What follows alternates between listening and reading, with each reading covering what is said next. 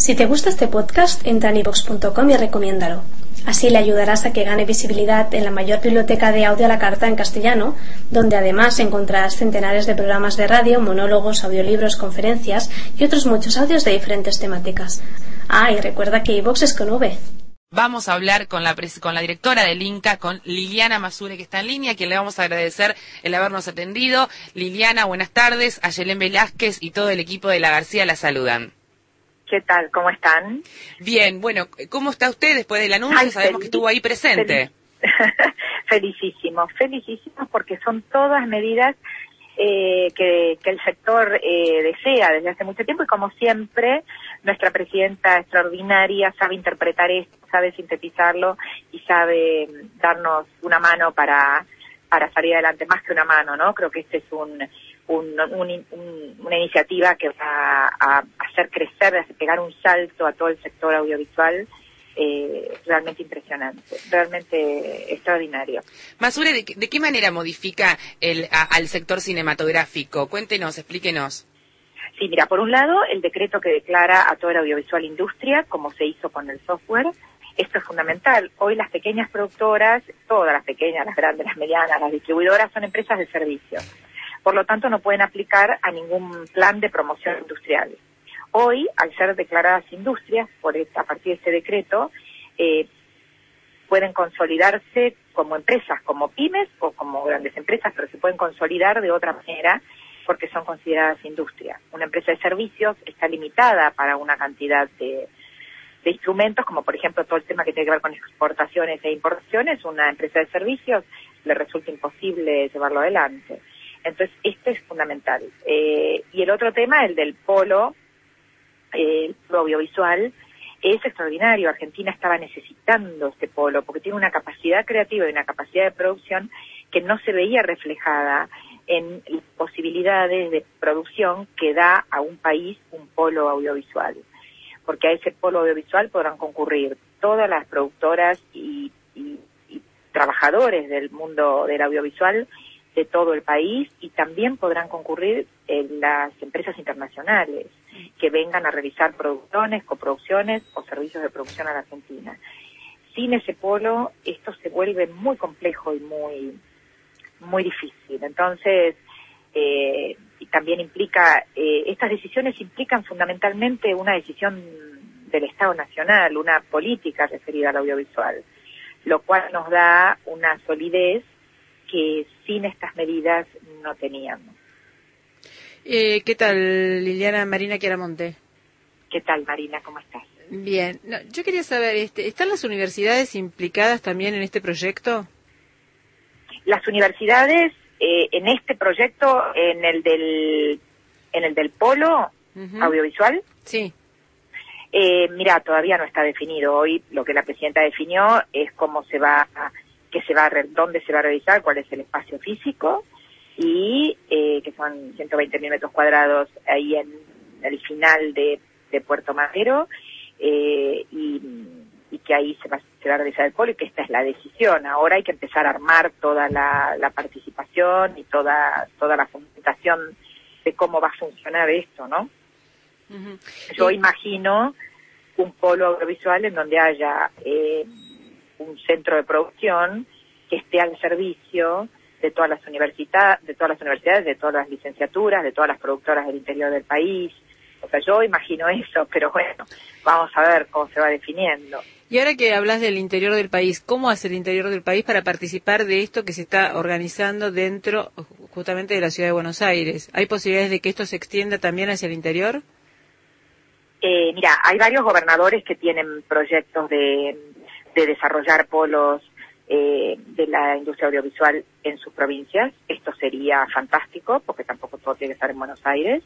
Eh, y eh, así que eso supongo que después de, a, partir de esto van a prosperar también en el interior del país, en todas las provincias. Hay varias provincias que tienen este proyecto ya incluso en, muy avanzado e incluso con los terrenos en donde esto se va a desarrollar creo que a esto eh, eh, colabora muchísimo esto de declararlo industria, porque entonces es otra cosa, es un polo industrial que está generando y no un polo para empresas de servicios. Esto le da un, perfil totalmente diferente. Y por supuesto que, que este centro en Buenos Aires va a estar a disposición del país entero, porque, bueno, estas son las políticas que nos ha marcado la Presidenta y que estamos llevando adelante, todas las políticas federales. De hecho, eh, hoy en el INCA el 60% de los proyectos que se presentan vienen de provincias.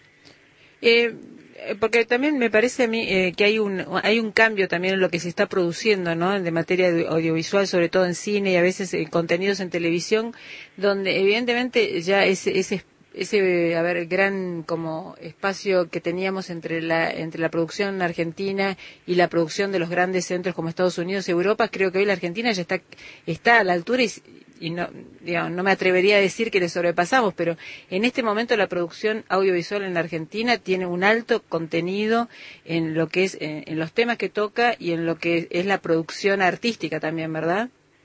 Sí, Argentina está funcionando muy bien. También la presidenta presentó un estudio que nosotros realizamos en conjunto con el INDEC y con la Secretaría de Cultura, en donde nosotros estamos, somos el cuarto exportador de contenidos para televisión en el mundo y estamos exportando en el 2011 fueron 360 millones de dólares, eh, lo que ingresó eh, en calidad de venta de derechos de exhibición de contenidos, tanto de cine como de televisión, tanto formatos como, como lata.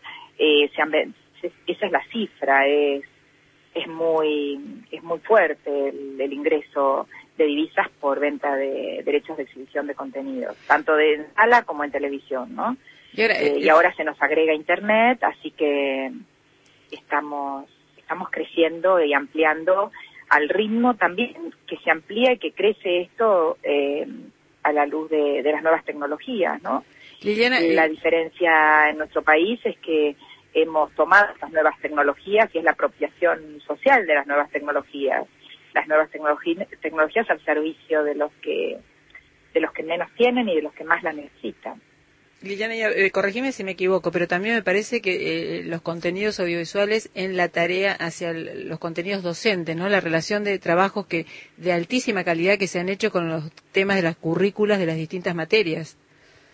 Sí, también, también todo eso, todo todo eso ha, crecido muchísimo. Bueno, ahora eh, el otro día anunciamos este la conformación de un observatorio del sector audiovisual en conjunto con las universidades, con la Universidad de Quilmes, con la Universidad de La Plata, con la Universidad de Lanús y con la Universidad Arturo Jaureche, Florencio Varela, que es la más reciente, de más reciente constitución, y esperamos incorporar a, que se incorporen a esta iniciativa las universidades de todo el país para, para poder tener un análisis mucho más, con, con una metodología más definida y con un nivel académico de qué es lo que está pasando en el sector audiovisual, porque se está modificando enormemente.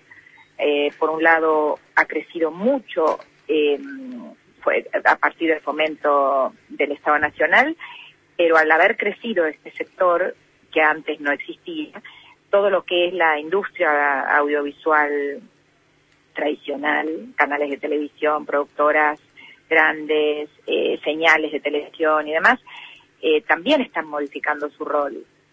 Entonces, eh, necesitamos este observatorio para, para ver bien qué es lo que está pasando y hacia dónde vamos.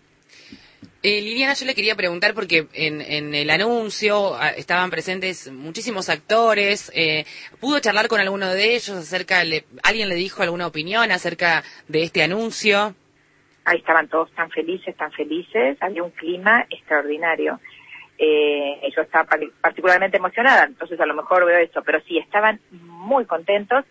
Quiero decirte que estaba, había actores, había productores, había directores, estaban todos los, representantes de las señales internacionales y de las distribuidoras internacionales. Estaba Warner, Fox, Disney, eh, UIP, estaban todas. Eh, y todos estaban eh, realmente te diré que casi prácticamente conmovidos con, con estos anuncios, porque son muy, muy importantes para el sector y también estaban presentes, eh, nosotros nos encargamos de que llegaran a, este anuncio eh, cerca de 50 personas de, de, todas las provincias del país, fundamentalmente eh, productores y directores. Eh, Liliana, nos quedan muchísimos temas para hablar. Me hubiese encantado poder consultarle por, esta la primera producción federal que, se puso en marcha este lunes en la TV pública, eh, que es una producción de, de, Tucumán. Hay muchísimos temas. No será la única vez que hablemos con usted. Por último, repasar, somos el cuarto país exportador de contenidos audiovisuales y es, es un cálculo de 360 millones de dólares, ¿no? Lo que ingresó en el 2011. 2011. Sí, y fue creciendo, en los últimos tres años fue creciendo, sí. Que tenga buenas tardes. Muchísimas gracias por hablar con, con nosotros. Bueno, muchas gracias a ustedes. Hablábamos con Liliana Masure, directora de El Inca.